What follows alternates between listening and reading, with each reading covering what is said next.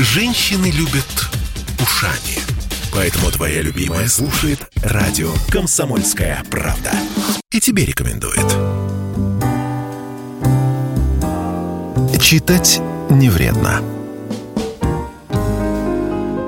Всем привет! Э, это петербургская студия радио «Комсомольская правда». С вами Ольга Маркина. И сегодня у нас в гостях Маршавка Штапич. Ну или Верно. Артем э, Лишенко, как кому удобно. Э, здравствуйте, Артем. Здравствуйте, Ольга. Мне очень нравится ваш псевдоним. Он необычен, красив, э, звучен. Но сейчас я начну не с конкретно вашей книги, а с той серии, которую сейчас э, выпустила издательство «Городец». Значит, это э, ваша книга «Устойчивое развитие». Это Анна Чухлебова «Легкий способ завязать с сатанизмом». И это Кирилл Рябов «Дирижабль». Это те три книги, которые мне принесли издатели и которые мы попытаемся сегодня разобрать. Что касается Анны Чухлебовой, я надеюсь, что с ней мы еще встретимся в эфире, поэтому эту книгу мы чуть отложим. Ну, э, Кирилла Рябова рекламировать не нужно, тут уж мы много слов говорили в его э, пользу и пели ему дифирамбы. Стало быть, кто не читал э, Рябова, пожалуйста, всегда интересно, всегда ярко, всегда необычно, неожиданно. Ну, не то чтобы неожиданно, я имею в виду, что он нашел какой-то свой стиль, в котором он, на мой взгляд, очень э, органично существует. Но вот с Артемом Решенко мы встречаемся впервые. Книга «Устойчивое развитие». Такой, я так понимаю, плутовской роман. Я Роман не- «Дороги». Это так его определяют э, а- авторы. Значит, производственная драма и нежная песня о любви, в которой страсть и азарт главного героя помогут ему выйти из всех передряг и не потерять любовь всей жизни.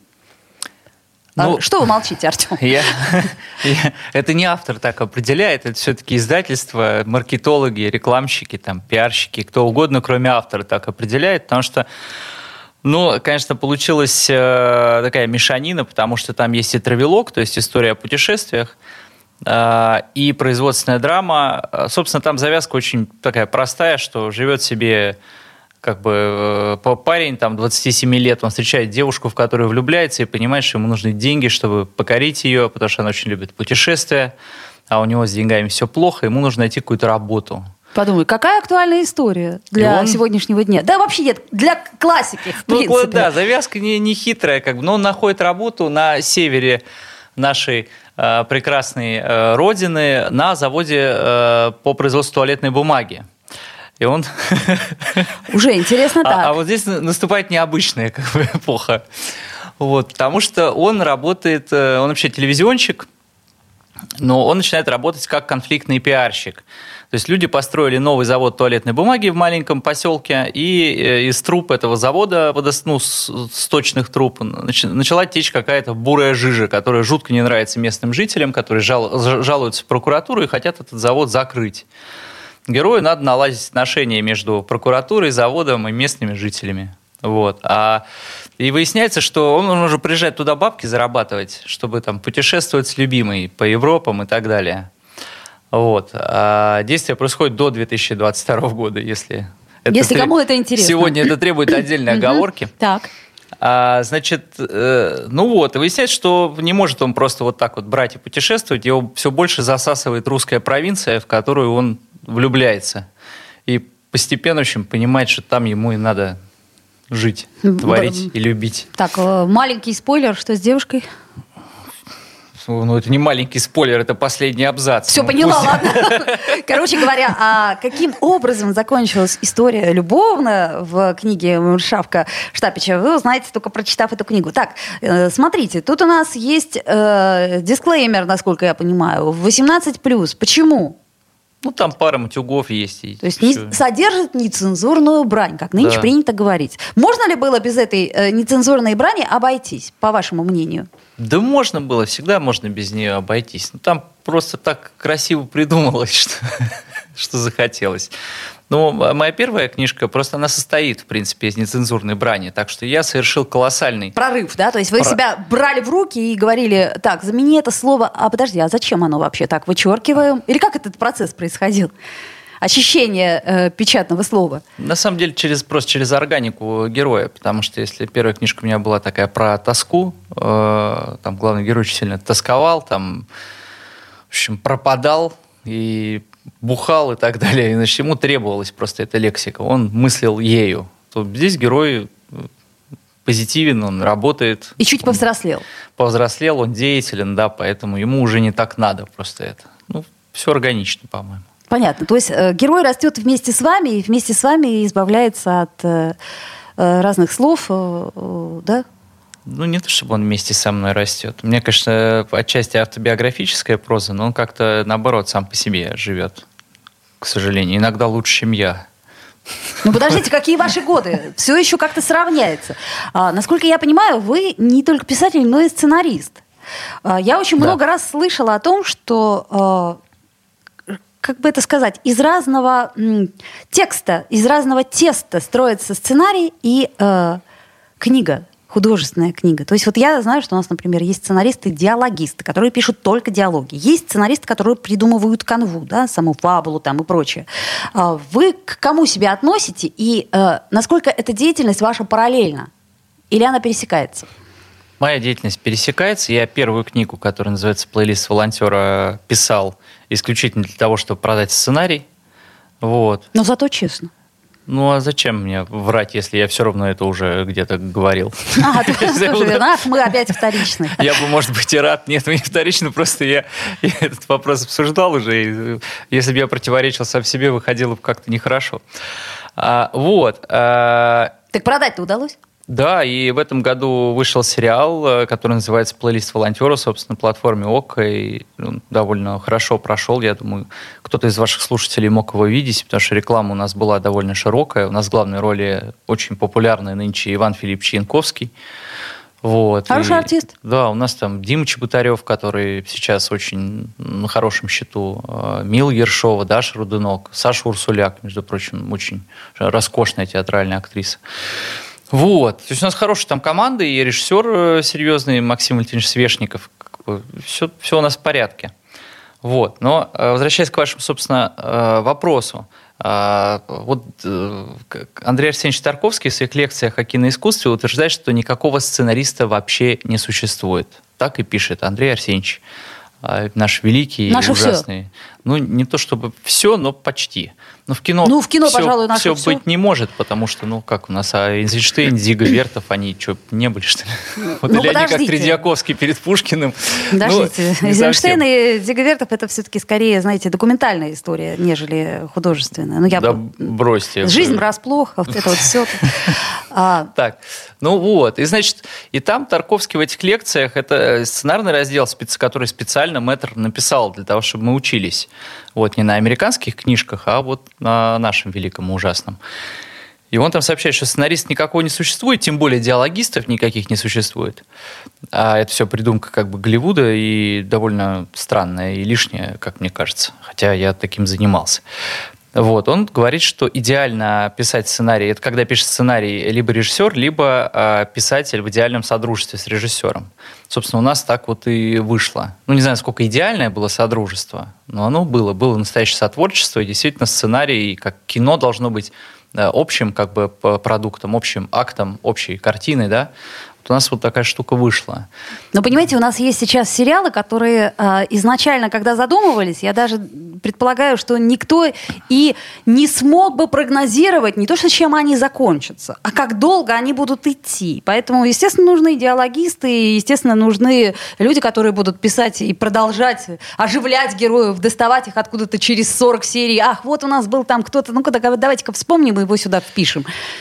Ну, век мелодрам ушел, вообще-то говоря. То есть они остались, конечно, на телевидении. Я бы не сказала, что «Ментовские войны» условные – это э, мелодрама.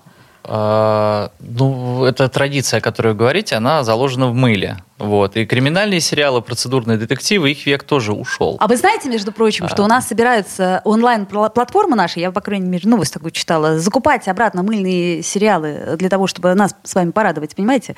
Там рабыня Изаура, Санта-Барбара, богатые тоже плачут. Не, они могут в пакетах закупать, у них там вообще что только нет, там же тысячи единиц контента, как они говорят. Там может быть всякое, я тоже тоскую по Санта-Барбаре, она у меня связана с бабушкой, мы с бабушкой на даче слушали по радио Санта-Барбару. Представляете? Потому что телеканал «Россия», по-моему, по нему транслировали, он еще по радио шел параллельно.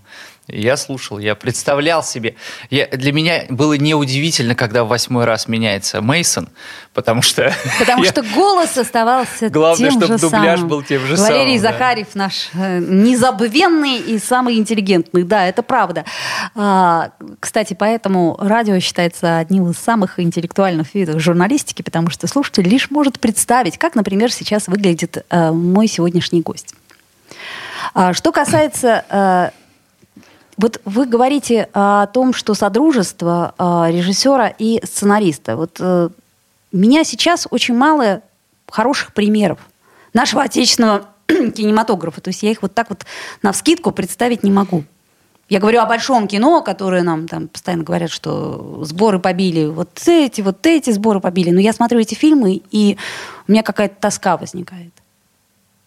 Ну, а вы не смотрите их. Надо с тоской бороться. Они, тем более, если вы петербурженка, вам необходимо избегать тоски. Слушайте, ну это, это, как, за вами. это как про собачье сердце, да, и газеты. Так других-то нет. Почему бы же? Почему же? Вот вы смотрели плейлист волонтера? Ну вот, Вот э, смотрите. по, по вашей рекомендации теперь Видите, как? посмотрю.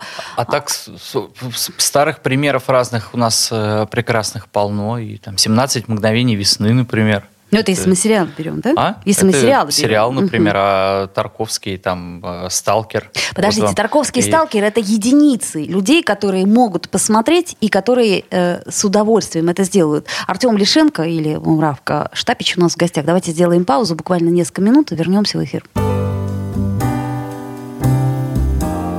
Читать не вредно.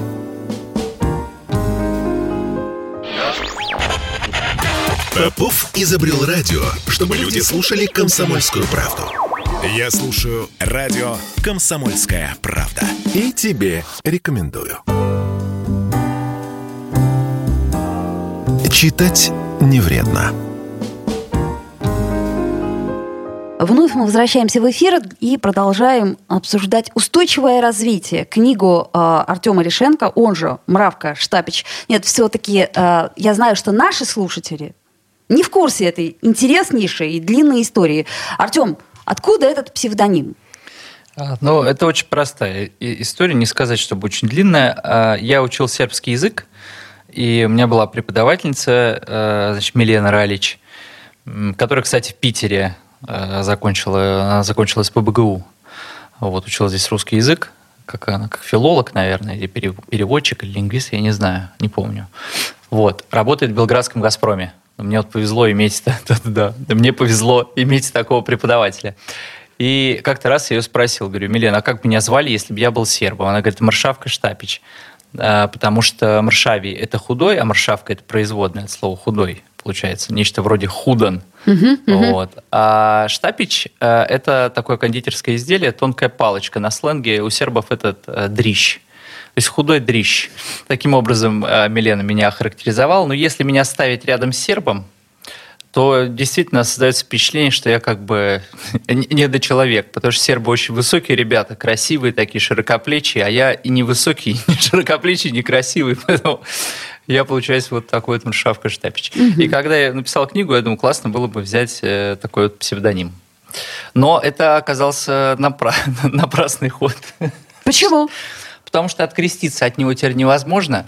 Ну вот да, Жизнь понимаете, один раз всегда. выберешь, и дальше уже все будут э, Да. мучиться в эфире, и произнося маршавка, к примеру, да?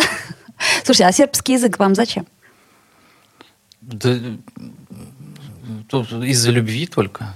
Ну, подождите, из любви обычно учат французский язык, там, какой-нибудь испанский. Почему сербский? Можно любить вот Францию, я не знаю, я был там во Франции, в Испании, что там можно любить, я не понимаю. подождите, это дело вкуса. Давайте как-то... Нет, любовь это не дело вкуса, потому что э, любовь никогда не перестает, это не дело вкуса. Ну, э, как Сербы, сказать? Кому-то нравится братья. арбуз, а кому-то э, свиной хрящик. Это же нормально. Извините, это цитаты. Ну, а, ну ладно. А, Я к этому несколько иначе, видите, отношусь. Мне сербы очень нравятся. Они а, наши братья. Это братская для нас культура, братская для нас страна, где живут люди, которые а, любят Россию, у которых полно поговорок про Россию, что Россия – это майка, мама, что там поговорка с русскими нас а, 150 миллионов, а без русских пол автобуса. Это А, у сербов такие поговорки. Вот. И как можно, они любят, они там в Сербии а, любят нас страшно за то, что мы вот просто есть. Когда... Тот самый редкий случай. Единственный, единственный случай. Больше нигде, мне кажется, на планете Земля тебя любить не будут за то, что ты русский просто. Особенно сейчас. Вот я об этом говорю. Особенно сейчас. А сербы а. любят. И когда ты это наблюдаешь, ты думаешь, блин, а мы-то себя что не любим, если нас, оказывается, есть за что любить? Если у нас неплохой характер, и вообще мы люди хоть куда. А, кстати, вот это интересный момент. Э, знаете, у меня тут э, очень много собеседников отвечали мне на вопрос, ну, в другом, правда, проекте, а, сильные и слабые стороны России. И почти почти все спикеры отмечали то, что мы не любим себя. В чем э, секрет? Не любви к себе? Да, не любви ну, русских это... к себе же. Ну, Такое это небрежение, же... нас много. Вот в чем, почему это? Ну, это очень, это просто потому, что мы без Бога живем. Потому что Господь сказал, что две главных заповеди – это люби Господа и возлюби ближнего. Вот мы не любим ближнего, нарушаем эту заповедь, поэтому не любим самих себя. Не любим ближнего, и все. Просто без Бога живем. Жили бы с Богом, любили бы. Так а как это надо в Конституции прописать, чтобы с Богом жить? Ну, я думаю, что в Конституции можно писать все, что угодно, только это никак не... Это надо, ну, как молиться, как в церковь ходить, надо читать Писание. Надо воспитывать детей в духе христианском. Тогда мы полюбим себя через какое-то время. Слушайте, ну вроде как и жили э, с христианством многие-многие годы. И не знаю, мне кажется, не это выход. Э, как... Мы не, не жили, мы с христиан. Мы тысячу лет занимались истреблением язычества. И неуспешно, безуспешно. Нам еще предстоит открыть для себя христианство. Это ошибка думать, что мы такие вот прекрасные христиане когда-то в прошлом были. Вот Тарковского смотришь, Андрей Рублев, там, князь на князя, брат на брата. А это сколько уже? 400 лет христианства было. Ну, подождите, сейчас э, с внешними проблемами разберемся. Может, вернемся к этому вопросу? Нет никаких э, проблем вообще, кроме одной, кроме соблюдения вот этих двух заповедей. Это самая главная проблема. Господь ничего, Христос ничего не говорит о внешних проблемах. И, пожалуйста, решите внешние проблемы, а потом любите Господа Бога вашего. Так не говорит Христос. Это Артем Лишенко, Маршавка Штапич. Э, как там, худой? Да-да-да. Извините. Да-да, ну это совершенно верно, это корректно. Кому мы адресуем эту книгу? Вот мне очень нравится это. Я просто э, с, с удовольствием э, смотрю, как она оформлена. Кстати, это книга «Подарок завода жителям Коряжева». Да? Тут поселок, где работает главный герой, да. Это правда, да? Под, ну, в смысле, ну, он, он там снабжает просто книжками библиотеку, поэтому такая ирония дизайнера над этим текстом, что мы здесь экслибрис поставим такой печатный. Так а может быть жители, это же реальное место, да, которое реально существует? Нет, ну есть населенные пункты с таким названием, но... И все подумают, это про нас, да? Нет, они не подумают, потому что, это, насколько я понимаю, есть две вымерших деревни, такие, одна в Вологодской области, другая в Архангельской, поэтому там и жителей-то нет. А Кому мы рекомендуем эту книгу, Артем? Я никому свои книги вообще не рекомендую. Я рекомендую всем читать Писание. Но, ну, а э, не заниматься ерундой. Слушайте, ну читать художественную литературу, э, мне кажется, просто необходимо. Для, вот для меня, например, это единственный способ ухода от реальности, с одной стороны, а с другой стороны, знаете, вот как э, раньше, когда я занималась подводным плаванием, вот прыгаешь в Красное море, и вдруг ты видишь другой мир, и ты в нем чувствуешь себя как-то совершенно иначе. И то же самое у меня с литературой. Когда я читаю художественную книгу, я вдруг погружаюсь в другой мир, который мне дает возможность по-другому взглянуть на все. И происходящее тут, и самое главное, уйти. Уйти в свой собственный мир. Почему я не очень люблю экранизации, кстати сказать. Я не очень люблю навязанные мне образы того, что я прочитала. Это меня, как читателя, как мне кажется, лишает э, моих собственных героев, которых я вижу. Ну, действительно, как бы образность вашего воображения останавливает, потому что образы вам даны, но это не, не отвергает того, что кино может быть метафоричным, оно может вызывать сотворчество, то есть то, к чему и э, должно оно приводить. И вы правы, действительно, но, конечно, главная цель, когда ты читаешь, это не э, по Бердяеву, великому русскому философу, это уподоблять себя творцу. Когда ты читаешь что-то, ты занимаешься сотворчеством, интерпретацией сотворчества, через это ты как бы немножко бог. Пробуждаешь в себе некие силы, которые ты хочешь что-то делать, да? Вот это интересная штука, что когда мы смотрим там хороший фильм, хороший спектакль, читаем хорошую книгу, у нас возникает какой-то дополнительный смысл, как дополнительный свет зажигается, и мы понимаем, что вообще-то э, ну, жизнь, она имеет еще какой-то смысл помимо посещения супермаркетов, помимо борьбы с гололедом и вот этого всего. Такое питерское гололед. Ну, извините, у нас свои боли. Я, действительно, кстати, проблема города. Да, вы вот. тоже заметили, странно. Да, ну, я всегда это замечаю. Я помню Питер Матвиенко, ох, ну, зато у нас лирика осталась прекрасная. Э, стихами уровня Петрары и Валентины Матвиены. Вот. Но Петрары. Тут, там просто красивый стих сам по себе. Я отполз от темы. Дайте я отвечу на ваши вопросы. Да уж. Значит, а, Две минуты был... с половиной. Кому мы рекомендуем эту книжку? Значит, я придумал формулировку, кому вообще должен писать русский писатель. Это вот одна либеральная поли политологиня. А, а, значит, сказала, что среднестатистический русский избиратель – это некая Елена Смирнова, ей 40 лет, у нее один ребенок, она в разводе и воспитывает его сама. Вот для нее и следует писать книги. Дарья Донцова? Нет, ну, э, это книга, которая обращает ее к худшему, а можно писать, которая обращает ее к лучшему. Вообще следует читать книги, которые о, любви в любом случае. Вот я старался писать книжку о любви к противоречивой э, нашей стране, о том, что да, есть здесь жуткие взаимоисключающие порой противоречия, но если ты полюбишь Россию во всей ее прекрасной сложности, то уж полюбишь э, по-настоящему. Да, я целиком и полностью с вами согласна, несмотря на то, что я не читала еще эту книгу, но с удовольствием прочту. И, кстати сказать, я вообще считаю, что в любой литературе должен быть где-то свет в конце тоннеля. И очень часто, когда читаешь э, какие-то вещи а, современные, ты думаешь, так, а, а где здесь выход? А где здесь свет? И сейчас, в наше время, в особенности он должен быть, на мой взгляд. Ну, каждый его видит по-своему, конечно. Наше время ничем не отличается от других времен. Что тут?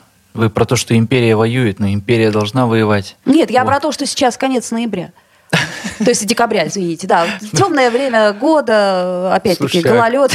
А как же Новый год, Рождество? Да вы что, Никола был недавно. Все хорошо. Столько праздников кругом.